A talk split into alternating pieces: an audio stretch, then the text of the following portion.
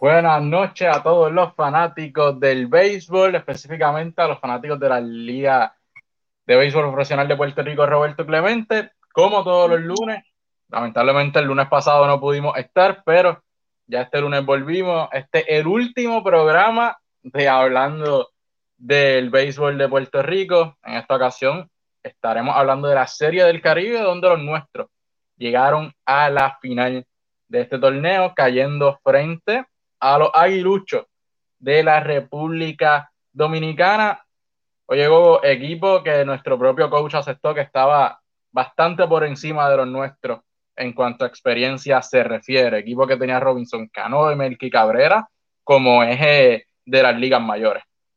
Buenas noches, Cogo. Buenas noches para ti, buenas noches para los que nos sintonizan. Saludos a todos, menos a uno para mí, como todos los, lunes, un honor y un privilegio poder estar aquí compartiendo contigo y con toda eh, la gente que sigue la página de Surtido Deportivo. Y como bien dice, ahora sí se acabó la invernal. Con la Serie del Caribe se acabó la invernal.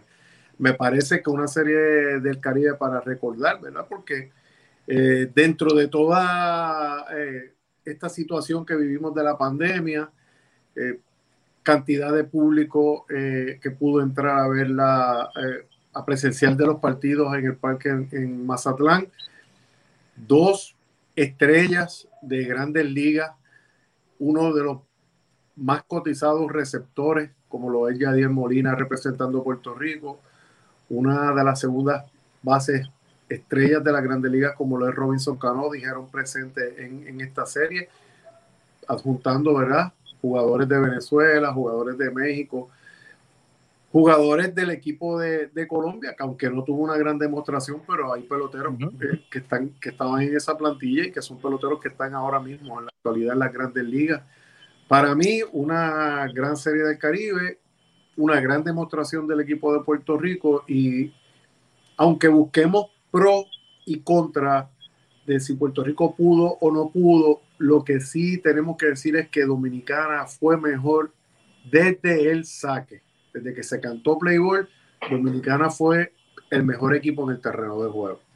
Adicional a eso, resaltar que los nuestros llevaban dos años sin llegar al baile de coronación de lo que es la, la, Serie del Caribe, que fue una gran actuación de los nuestros. El poder ser el segundo mejor equipo y dominar a, a todos menos a Dominicana, que fue el único equipo de Puerto Rico nunca le pudo ganar y nadie le pudo ganar. Nadie, le ganó, se fue invicto en todos los partidos la novena de República Dominicana. Es que es un equipo que, que está compuesto de jóvenes, veteranos, que obviamente todo el mundo sabe cómo se tira el dominicano al terreno de juego, la garra que tiene, lo difícil que es ese equipo. Es un equipo que en los momentos difíciles del juego se crece, que juegan el béisbol pequeño, tocan la bola, roban, hitan ron, que saben jugar el, el béisbol. Saben cómo eh, acomodarse en el terreno, anticipando posibles patazos, posibles jugadas, y en definitiva, el equipo de, Dominicana o los equipos, ¿verdad? Que hace siempre Dominicana, eh, son equipos aguerridos, pero que como fue el final de esta serie del Caribe, es lo que a todos nos gusta, ¿verdad? Esa rivalidad amistosa o deportiva entre República Dominicana y el equipo de, Puerto Rico. Los dominicanos, sin duda, eh, dominaron, dominaron esta serie, batearon un promedio de 2.30, anotaron 25 carreras, realizaron 32, 38 hits, eh, consiguieron dos doble, 8 eh, dobles, 0 triple, un cuadrangular y 27 carreras impulsadas en lo que, es la, en lo que fue la serie regular nada más. En el lado de los lanzadores, un IRA de 2.00, que no es nada mal. Eh, consiguieron 5 victorias, 0 derrotas, permitieron 30 hits y solamente 11 carreras le pudieron anotar al equipo de las Águilas de la República Dominicana. También sus lanzadores repartieron 40 ponchetes en esa serie de juegos. 230 el promedio de bateo colectivo del equipo que quedó campeón de esta serie del Caribe. Así de reñida fue esta serie del Caribe, ¿verdad? Así de interesante fue esta serie del Caribe. Yo sé que muchos fanáticos quizás eh, pues quizás desilusionado, descontento con, con, la ejecución ofensiva del equipo de Puerto Rico, pero véalo de este punto de vista. Posiblemente Puerto Rico daba cuatro hits en un partido, pero ganaba el juego. Sí, yo sé que hay una reglamentación que, pues, por el carreraje, en una situación de empate, pero al momento tú estás ganando el juego, eh, que, es la parte importante de tú mantenerte ganando. Esto es un juego en donde tú necesitas una carrera de ventaja para tú ganar ahí. Es una regla no escrita en el béisbol, ¿verdad? Que tú vienes esta noche y das 25 hits y, y anotas 27 carreras y mañana eh, vas, vas a necesitar de esos hits y de esas carreras, porque eso, es, eso está escrito, ¿no? Eh, eh, o sea, lo vimos con los indios. escrito, pero ocurre en el béisbol. Lo vimos con los indios, que venían de una serie sumamente ofensiva y, y se, le, se le acabó el dulce en la final. Correcto. Y entonces, pues, ante esa situación, pues, más adelante, ¿verdad? Podemos hablar cuando toquemos entonces eh, Puerto Rico, algunas situaciones que, que, que quizás el fanático pensó eh, que se iban a dar durante eh, los juegos, X, Y jugador, eh, ¿por qué no ponen a fulano? ¿Por qué no ponen a sutano? Pero si tienen los números de Puerto Rico a, la mano, ¿verdad? Me gustaría que pudieras leerlo. Claro que sí, Puerto Rico. Tuvo un promedio de bateo de 2.20, anotaron 21 carreras, realizaron 35 hits, 6 dobles, un triple, 3 cuadrangulares, y 21 carreras impulsadas. Por los lanzadores, tuvieron un IRA de 3.27, con marca de cuatro victorias, una derrota en esa serie regular. Eh, recibieron 34 hits y le anotaron 18 carreras. Los nuestros repartieron 39 ponchetes en esa serie de partidos. Fíjate, yo no estoy en los pantalones de, de Ramón Vázquez posiblemente, ¿verdad? En, momentos dados, bueno, cada fanático tiene su manera de pensar y, su manera de ver los, el juego de pelota. Eh, este es uno de los juegos más científicos que, puedan eh, existir, ¿verdad? No es fácil tú con un pedacito de madera darle una bola que viene a sobre 95 millas para encima de ti y que tú empujes esa bola hacia, hacia la derecha, que la ales hacia, hacia la izquierda, que, que que pongan la bola en juego, ¿verdad? O que, o que traten de hacer un swing y dar un fly para traer una carrera con un corre. Pero en momentos dados, quizás en ese primer partido, ¿verdad? Leía a los fanáticos y comentaban, pero ¿por qué no ponen a fulano de tal a jugar o por qué no empezó con fulano de tal a jugar? Segundo partido, pero ¿y por qué no pone a fulano de tal a jugar? Pero ¿para qué llevó a fulano de tal a jugar? Bueno, yo no estoy, ¿verdad? Como dije en el uniforme de los pantalones de Ramón Vázquez, pero me parece que él está honrando a esos peloteros que lo hicieron campeón de Puerto Rico primero, con lo que él batalló la temporada aquí en Puerto Rico. Cuando gana, queda, al quedar campeón, la liga eh, adquiere el equipo y la liga confecciona. Oiga, hubo jugadores que que dieron el 100, el 200% con, con el equipo de los criollos acá en Puerto Rico y que no, no viajaron a Mazatlán. Obvio porque la liga engrana con unas piezas para hacer una mejor, eh, un mejor equipo para poder llevarlo a, a, participar en esta serie del Caribe. Pero él, en un momento dado, pues tiene que que sentarse y decir, ok, yo aquí llegó fulano de tal, perfecto, pero yo gané con fulano de tal, porque aunque el equipo pertenezca a la liga, el dirigente es él y él va a darle esa oportunidad a ese jugador. También, ¿por qué no trajo el lanzador zurdo para lanzarle al derecho, el, al zurdo, al derecho para lanzarle al bateador derecho? Bueno, pues porque posiblemente el lanzador eh, le iba a traer un derecho al derecho y no estaba listo. O el coach de Bullpen le dijo, mira, fulano le duele el brazo. Nosotros no sabemos qué es lo que está pasando. Posiblemente entre, la, entre las cosas y con la métrica que hay ahora del, del béisbol, podría darse el caso que dijera, mira, viene a batear fulano de tal y dice que él no batea eh, el sinker y yo tengo calentando dos lanzadores y uno de ellos no tira sinker, pues toca traer al que trae, al que tira el sinker.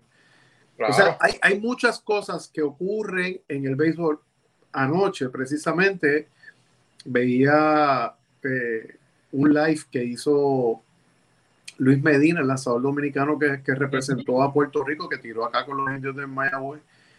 Y ante las preguntas de, de, los fanáticos, cómo te sentiste lanzando ante Dominicana, y él hablaba, cómo él se sentía, y él decía que no sentía ninguna presión porque pues él no, o sea, no puede nadie en su tierra tildarlo de traidor porque tenía el uniforme que decía Puerto Rico, porque simple y sencillamente por las reglas del torneo de Dominicana, él no está en Dominicana lanzando, de lo contrario estaría allá.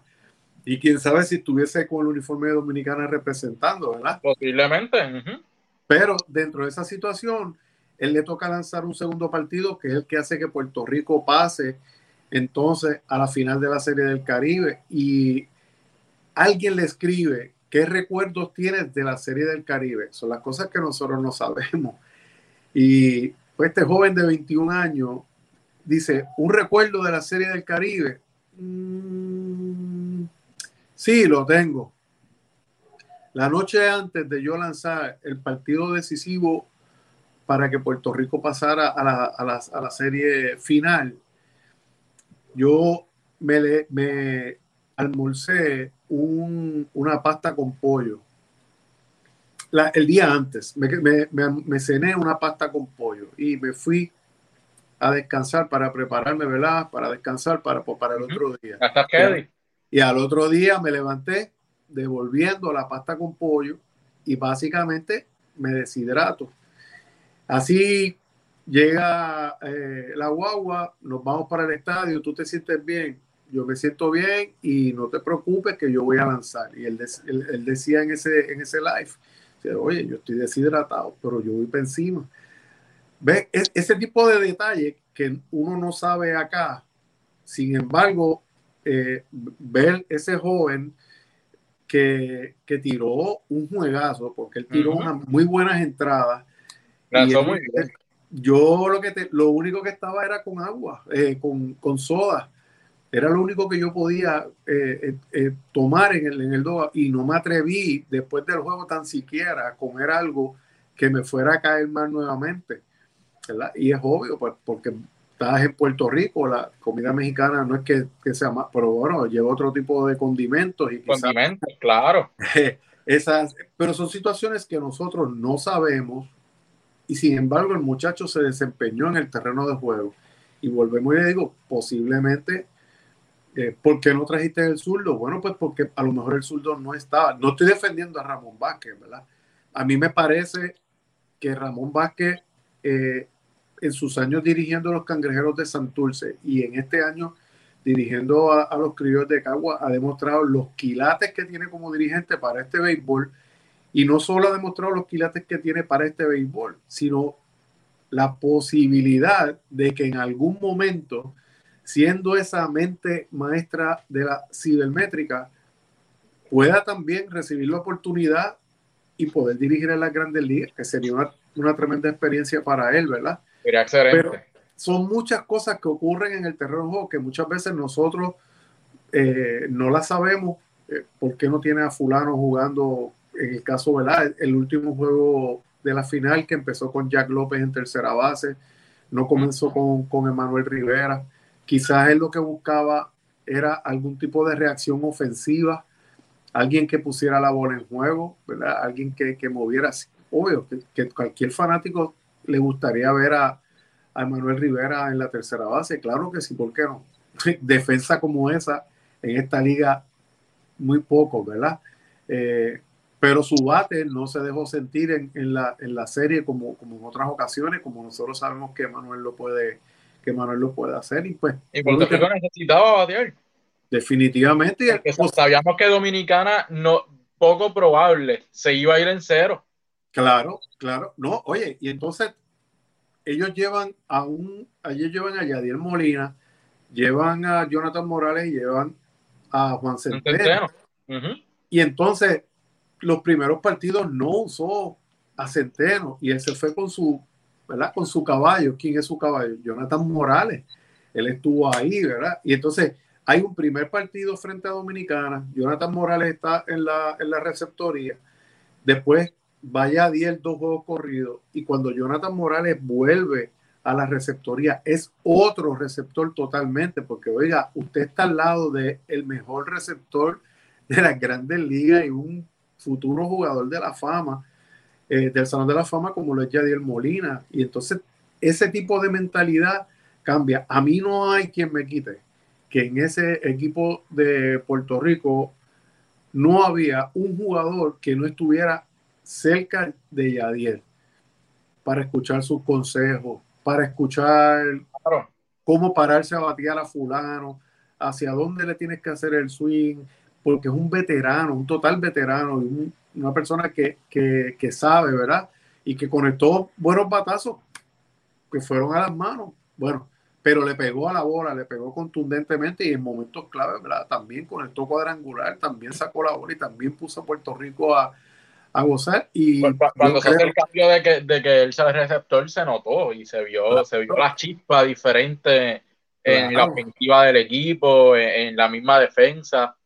Definitivo. Y tiene que recordar también que en el, el primer partido, si el primer partido hubo un rolling arriba de la segunda base y Bimal Machine le sale a la bola y Jeremy también. Y ambos tocan. Ok. Esa bola está más para el campo corto. No estoy diciendo que Bimael Machine está mal, pero Bimael jugó primera base toda la temporada acá. Ese hombre está haciendo un sacrificio y saliéndose de la primera para ir a jugar la segunda base, aunque la había jugado antes, pero Bimael lleva dos temporadas en Puerto Rico y en Estados Unidos jugando a la primera base. Entonces, no es lo mismo, ¿verdad? Porque y está el deseo de coger la bola, el deseo de lucir bien. Y este, estas circunstancias que se eh, entrelazan y que en un momento dado, cuando estás jugando fuera de tu posición, te hacen pensar muchas cosas y, y no, no correrlas todas como, como rutina, sino que tú tienes que... La falta de comunicación también de que hay un jugador que no, es de, no estuvo conmigo toda la temporada. Claro. Sea, pues falta de comunicación también de, entre ellos por la falta de química. Claro, y vuelvo y te digo, no estoy metiendo la mano al fuego por ninguno de ellos. Miranda, la tercera base, fue un metepalo toda la temporada en Puerto Rico, pero es un pichón que está viendo constantemente. Ahora va a la Serie del Caribe, un jugador de primer año, un rookie. Le tiró a, Serie del Caribe y se le hace un poco más complicado, ¿verdad? Le tiró a todo. Sí, venimos a ver. claro, entonces allí, allí no va a haber tanta recta. Allí saben que tiene fuerza y le van a estar moviendo la bola constantemente, ¿verdad? Contra el piso, le van a pichar para afuera, entonces él tiene que hacer, él tiene que hacer los ajustes, pero tiene un Falga, el MVP de esta liga, no se pudo hacer justicia en la, en la serie del Caribe con su bate, en un momento dado hasta, ¿verdad? Lo, lo descansaron, lo sentaron, pero el equipo de Puerto Rico, eh, yo entiendo, ¿verdad? Que con toda esta situación que, que pandémica, eh, con esta situación que hubo en Puerto Rico, que se aguantó la serie final, eh, semifinal final por, por, por dos semanas, eh, el equipo de Puerto Rico lució muy bien, dio la batalla y, a mí me parece, ¿verdad?, que e, ese gesto de, de los criollos en la Serie Caribe, ese subcampeonato tiene eh, sabor a campeón tiene sabor a campeón. Eh, hay, hay, hay, que definir lo que es éxito. No todo el tiempo el éxito es llevártelo todo. Eh, hay que ponerlo en perspectiva. Como mencionó ahorita, Puerto Rico llevaba dos años sin llegar al baile de coronación. Un equipo con, con, mucha juventud también, a pesar de que tenía grandes nombres. También tenía, por otro lado, mucha juventud y, y nombres que no, no, se habían expuesto a, a este tipo de, de, escenario en la Serie del Caribe. Oye, y tampoco es nada fácil. Tú sabes que al otro lado, en la, en la defensa, está Robinson Cano, está Melqui Cabrera, y, hay jugadores de experiencia que tú, que tú muchos de ellos lo, lo, lo idolatran. Porque, el receptor Peña, Guzmán, la primera base. Oye, los crecieron viendo muchos de ellos. Y, y, tampoco es fácil el, el tú estar allí con, con, esos nombres, la presión que te causa es increíble cuando sabes que hay miles de fanáticos, miles de dirigentes en tu país que te están pasando factura por cada movimiento que tú hagas. Incluso cuando tú observas ¿verdad? Tú, tú tienes el equipo de Puerto Rico, tenía eh, Jonathan, Machín es Grandes Ligas, eh, Yadiel es Grandes Ligas, eh, Campo Corto Liga Menor, tercera base Liga Menor, Durán en Liga Menor, Henry Ramos en Liga Menor. Entonces, cuando tú buscas el equipo de Dominicana, Cano es una, ¿verdad? Con sus defectos, y virtudes, una estrella de grandes ligas. Pero el restante del equipo son jugadores de lo que yo llamo que son jugadores de reparto. No es que son regulares, pero todos están en grandes ligas. Y, allí son jugadores regulares y, el tipo de juego, la mentalidad es muy distinta. Claro, a la serie, que le tenemos que sacar? Muchas cosas bien positivas Empezamos por Jonathan Morales. Eh, otra serie del Caribe, lleva, si no me, falla la mente, lleva tres series del Caribe eh, consecutivas. Eh, había ido como, como refuerzo, pero también había, había ido, o sea, lleva dos con, con Caguas. Sí, no, lleva más. Lleva dos con Caguas, la del año pasado y esta. Lleva cuatro series consecutivas. Sin duda alguna, estamos ante uno de los grandes receptores jóvenes de nuestro país. Eh, que debe en cualquier momento explotar ya en, en, en grandes ligas, ¿verdad? El, mismo Yadier lo dijo. Yadier dijo que Jonathan está listo. está listo para estar allá. Y ese, si ese maestro lo dice, eh, ya usted sabe. Tenemos eh, a Edwin Díaz. Llevaba ya varios años con, en el equipo de Carolina jugando la tercera base. Este año jugó el campo corto con el equipo de los Criollos de Cagua lució muy bien, es uno de los principales prospectos de, nuestro país. en la serie, ofensiva en, ese segundo partido. Muy bien, la, serie lució. Él fue el que, el que el protagonista de esa primera victoria si venimos a ver de Puerto Rico. Definitivamente. Ahí tenemos otro, otro gran prospecto, otro prospectazo que la gente habla muy bien y sobre todo físicamente es, es un muchacho grande con mucha fuerza eh, yo creo que esa es la posición para él correcta, ¿verdad? La tercera base, porque eh, pues su, movimiento no tiene que ser tanto como el de un campo corto, una segunda base, pero en tercera base puede coger un poquito de más fuerza. Y es ahora, con el físico que tiene y le da durísimo a la bola, con un par de libras más, es Miranda, la tercera base de, de Cagua. Eh, estuvimos viendo un futuro jugador de las grandes ligas como Durán, el, jardinero central de... Si hablamos de consistencia, eh, la palabra lleva su nombre. Claro. Eh, una excelente serie ofensiva. Hay un lanzador zurdo importado, lo trajeron a relevar en los últimos partidos, se me escapa su nombre, pero uno de los principales prospectos del equipo de, de, Tampa, si no me equivoco, es el protagonista de pero por qué le trae al zurdo al derecho y no le trae un derecho, pero ese zurdo eh, que tiene un nombre un poco enredado y se me escapa y no me atrevo a mencionar que vaya, pero es uno a, meter la pata.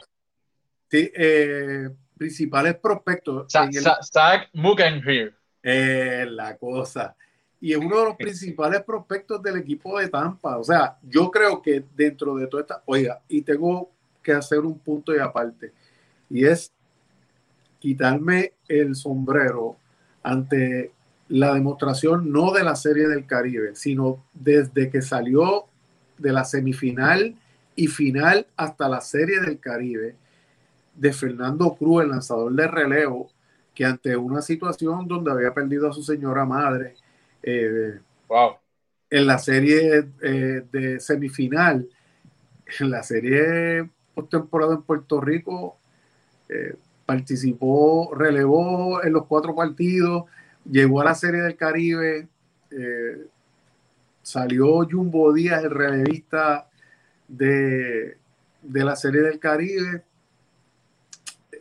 No sé, ¿verdad? ¿Cuáles fueron quiénes fueron los que votaron o, quiénes fueron, pero a mí me parece que el relevista de la serie del Caribe sin duda alguna era, era Fernando Cruz y no por cuestión de, de sentimiento, no por cuestión de, ah, bendito, que mira, que él perdió a su mamá, ponlo allí. No, no, es que él se ganó el ser el, relevista de, de, de, la serie del Caribe y me quito el sombrero ante, ante, ante él, ¿verdad? Ante esa demostración que él dio y obviamente eh, ante el staff del equipo de los criollos de Cagua, un staff totalmente activo en el béisbol eh, organizado, un, coach de tercera base como José David Flores, el coach de tercera base de los Orioles del Baltimore, el coach de, eh, primera Luis, Luis López, que está con el equipo de los Bravos de Atlanta. En la banca tiene a Edgar Pérez, que es uno de los escuchas más cotizados que tiene, que tiene Puerto Rico. Kiko Calero como eh, su coach el coach de, lanzadores en el bullpen y pertenece a Oakland acá en, en el, el coach de, de, de picheo eh, David Rosario trabaja con el equipo de, de los Cops y José de León quien es, el dirigente en la, eh, la Rookie con el equipo de los Cardenales de, de San Luis. Un, staff completamente profesional, un staff al día con, con las cosas y con los nuevos cambios que trae el béisbol. Yo creo que en la temporada acá en Puerto Rico y en la Serie del Caribe, me corría si estoy mal, en Puerto Rico en la Serie del Caribe, el único equipo que sacaba el papelito del bolsillo del pantalón o de la gorra, ese, eran los criollos de Caguas, porque tenían a una persona que en principio creó algún tipo de polémica, pero después eh, fue aceptado en la liga, y esa persona que trabajaba precisamente con los Astros de Houston en aquel momento, cuando surgió toda la situación, trabajaba con el Por equipo eso fue la polémica. Trabajó, trabajó con los criollos de Caguas y mantenía al día a cada uno de esos, a cada uno de esos jugadores. Y pues, vuelvo te digo, me parece que, que más que buscar cosas negativas de la serie, hay muchas cosas positivas. Me parece que el béisbol de Puerto Rico tiene futuro si la liga se agarra de esta situación, las categorías menores, una posibilidad de que entren a, a, para verano. Oye, eh, eh, eso, eso es un tema bien complicado, ya poco a poco se está, se está, se está abriendo. Eh, ya hay unos deportes que sí se pueden practicar, obviamente, con todo lo que es el distanciamiento social y las regulaciones pertinentes administradas por, por Rey Quiñones, el nuevo secretario de Recreación y Deporte a nivel nacional. Pero esperemos que todo marche como se debe, que los directores de Recreación y Deporte de los municipios se muevan y, claro. y puedan traer el deporte de una manera segura eh, para, su, para sus pueblos, porque son los niños los que lo necesitan. Y, pero si no se puede, no se puede. Eso es algo que tenemos que entender. Algo importante para estos directores de deportes es que entiendan que es importante mantener las facilidades al día. ¿Por qué? Sobre todo el, el, el béisbol y con el debido eh, protocolo porque hay cantidad de jugadores que no terminaron ahora, vienen a Puerto Rico y no hay unos pocos que se van a finales de febrero para los campos de entrenamiento, pero hay una gran mayoría que se queda en Puerto Rico y tiene que esperar quizás a mayo, más o menos junio, a que le den esa llamada de irse a Estados Unidos, si es que allá los campos no, ¿verdad? Eh, porque están trabajando en cuándo va a empezar la, la Grandes Ligas, si la empiezan no, y que, en abril o la empiezan un poquito más adelante, mayo y, o quizás junio. Y que, y que las menores, hasta que los de Grandes Ligas no tengan las vacunas y no comiencen, no van a empezar. Definitivo. Pues entonces, estos muchachos necesitan practicar aquí, ponerse al día aquí, y no todo el tiempo, eh, no todos los pueblos tienen estadios grandes, ¿verdad? Eh, en condiciones Oye, pero yo, yo, yo, estoy seguro que los directores de recreación y deporte, junto a estos jugadores, pueden llegar a acuerdos de, de poder practicar en estos parques claro. solos, en horario quizás muy temprano en la mañana o quizás un poco más tarde en la noche, y, y que, puedan, que puedan ser un apoyo para, para estos jugadores, conocidos y no conocidos, claro. porque sabemos que Javier Baez en un momento dado practicaba en, en aquí en Puerto Rico en el patio de su casa con una bola y, y eso le pasó a muchos. Eh, Díaz también lo llegó a hacer. Eh, en el golf, el golfista boricua que nos representan lo estaba haciendo con, con cartón, hacía el hoyo en cartón y ahí era que practicaba. O sea, eso pa le pasó a todos los, atletas, ya que hay un poquito de menos restricciones, pues entonces hay que apoyarlos a que puedan utilizar las instalaciones como se debe y, darles apoyo y cuidarlos. Yo creo que aquí lo importante es cuidar al atleta. Claro, y no, por, por lo menos sabemos, hay una gran mayoría de estos jugadores que son del norte, entiéndase Arecibo, Vega Alta, Vega Baja, Barceloneta, Atillo, y ellos se comunican y todos se reúnen en, uno de los parques de, de Levittown, de las tantas extensiones de Levittown. En uno de esos parques, ahí ellos se, reúnen, siempre consiguen eh, su coach, ¿verdad? Que va y los ayuda. Que ocurrió al principio de la pandemia, estaba Javi Baez, Navarreto, iban un grupo allí a, a Levittown incluso habían coaches, ¿verdad? Que estaban de liga menor, que estaban acá en Puerto Rico y también iban y los ayudaban a ellos, sin mirarle a que juega con otro equipo, con vamos a ayudar y porque son puertorriqueños y hay que ayudarles. A mí me parece que, es importante, ¿verdad? Que esto se haga y que se mantenga.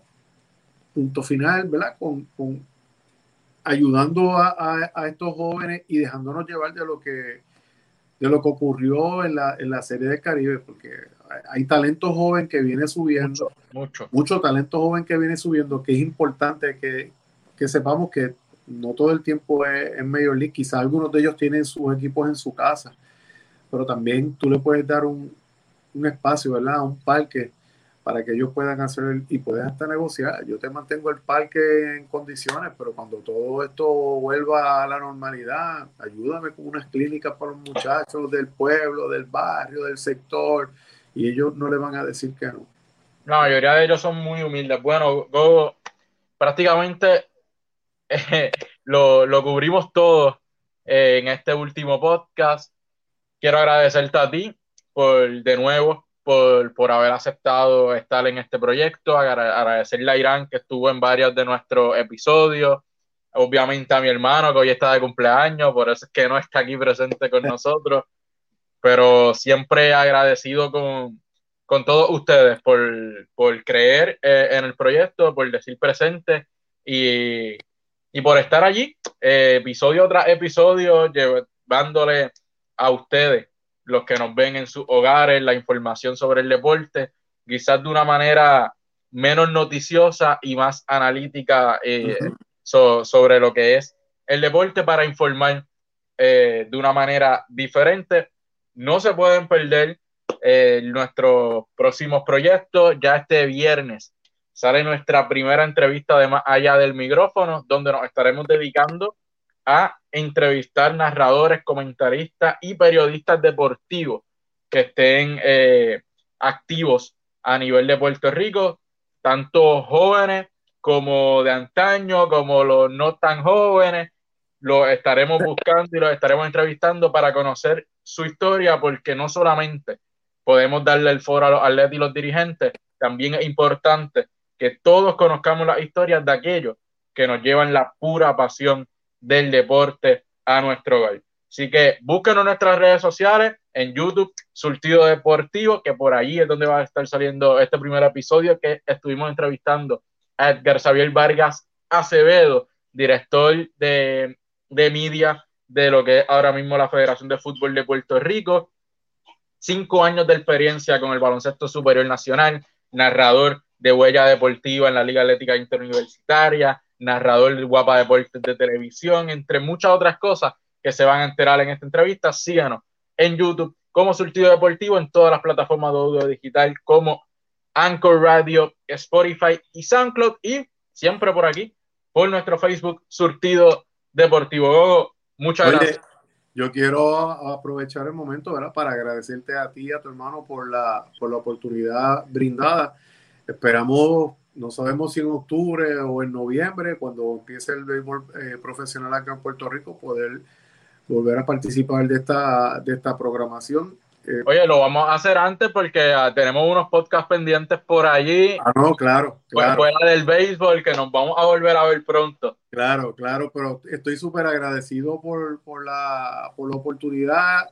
Nosotros eh, Tanto tú como tu hermano, que son personas jóvenes, periodistas jóvenes, con mucho deseo, con mucha garra y como, como profesor que soy, eh, siempre tengo palabras de, aliento para mis estudiantes y no importa lo que yo le pueda, ¿verdad? Porque cada uno tiene eh, algo distinto y hay unas palabras distintas para, para, para ellos cuando, cuando se trata de, dar un consejo. Siempre, siempre, siempre le termino diciendo como le voy a, como te voy a decir a ti ahora y le voy a decir a tu hermano eh, que continúen adelante esto y, y, a la vida con entusiasmo, porque entusiasmo significa estar lleno de Dios. Yo estoy bien agradecido de esta de esta oportunidad que ustedes me han brindado y espero que eh, volver en algún momento, ¿verdad? Encontrarnos aquí y poder compartir y hablar de lo que nos apasiona, que es el béisbol.